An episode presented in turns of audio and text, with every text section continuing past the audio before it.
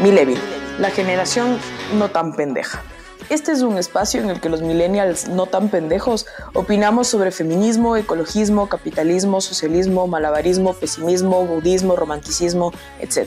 Mi nombre es Cristina Villagómez. Sean todos, todas, todes bienvenidos.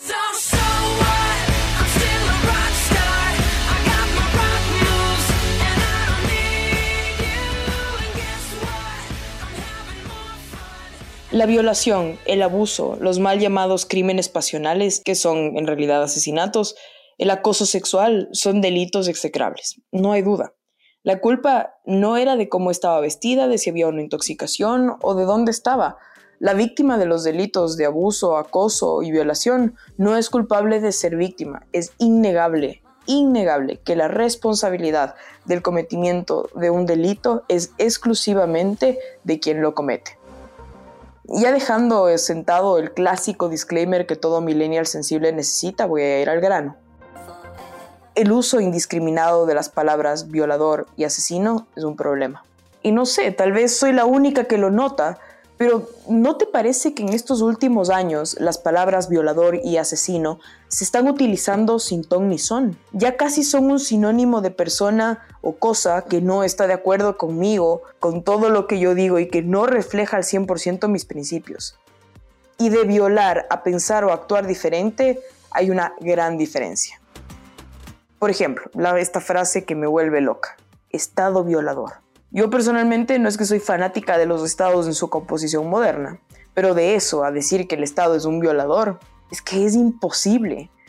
Si lo que nos molesta es la impunidad y la ineficiencia de la justicia en casos de delitos sexuales, por ejemplo, entonces ataquemos eso, a un Estado ineficiente, inoperante, pero no violador. El Estado no te puede violar. La violación y el abuso sexual a los que me voy a referir, a referir exclusivamente en este momento son delitos y son gravísimos. Hablar de las víctimas, hablar de la violación y educar sobre todo a nuestros niños es vital porque nos enriquece, porque realza la gravedad del delito, alivia la fatal culpa que puede sentir una víctima y hasta puede llegar a prevenir. Pero llamar violador y asesino a todo ser que no haga exactamente lo que tú esperas o que no dice exactamente lo que tú esperas, hace que esas palabras tan cargadas pierdan su profundidad, su significado y su contenido. Las acusaciones a la ligera nos juegan en contra. Esto de decir el Estado me viola es anular el significado y gravedad de la palabra violación. Esa palabra tiene un contenido y, y significa algo alterar su contenido y alterar su significado es simplemente dejar en el aire a las personas que sufrieron y fueron víctimas de ese delito. Es nublar por completo el contenido que debe guardar un delito horrible.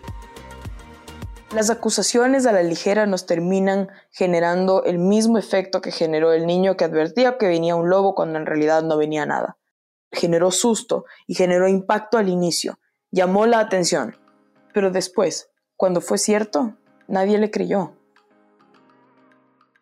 Partiendo con esto, en el próximo episodio hablaremos de por qué el yo sí te creo es un problema jurídico.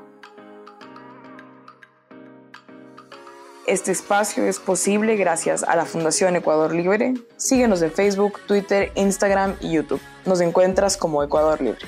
Un abrazo y por favor, no se ofendan.